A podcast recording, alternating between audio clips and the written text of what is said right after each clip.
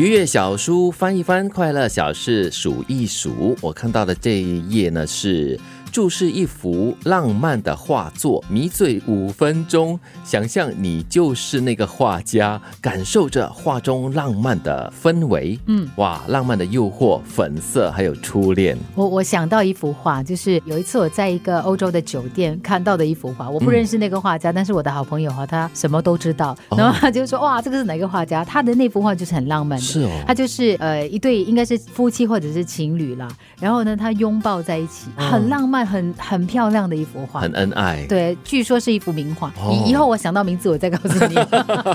我比较喜欢就是有蓝色的海洋的水的画，常常会给我带来一种比较平静的心情。所以呢，如果在就是很烦恼的时候呢，可以再让自己五分钟的时间晋升在画作里面的话，我觉得是一个很好的逃脱。嗯，所以有些人喜欢看画呀。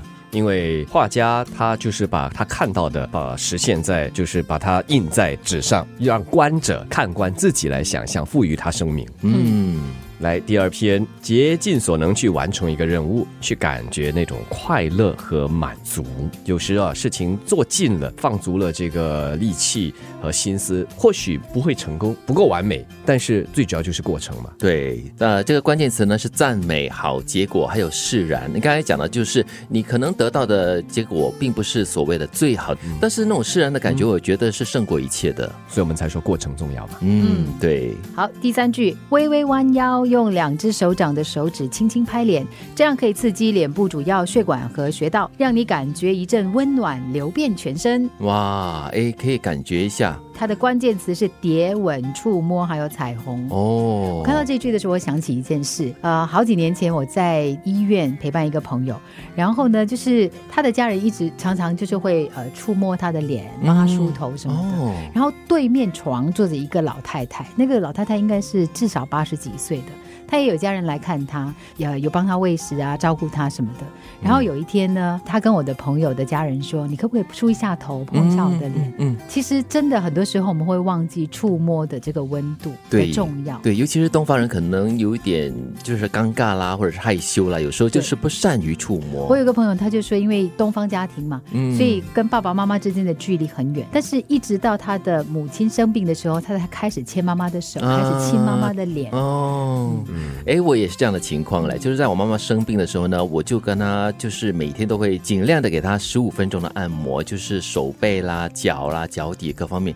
感觉就是她非常享受，然后就闭着眼睛的微笑着，哇！我觉得那个满足感是非常难以形容的。其实我们很多时候都忘记了叫肌肤的触碰。嗯，小的时候婴儿嘛，对吗？都会被父母亲啊或者是长辈抱在怀里。嗯，那小朋友对这个是特别的敏感，也很需要，因为他给予他暖意，给予他安全感。对，这就是人与人之间的接触。所以我们看到有那些西方他们那些文化哈，就是碰到朋友了，要么就一个拥抱，要么就是脸颊碰，然后或者就是类似那种亲。对，这些真的可能在我们这里会觉得有一点不自在，但是可以尝试去做一做。对，尤其如果你家里有小孩子的话，我觉得它是一个打破传统的一个机会。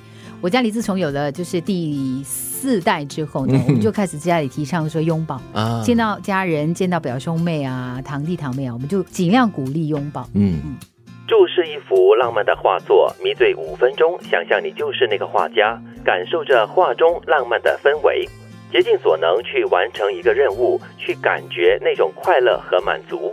微微弯腰，用两只手掌的手指轻轻拍脸，这样可以刺激脸部主要的血管和穴道，让你感觉一阵温暖流遍全身。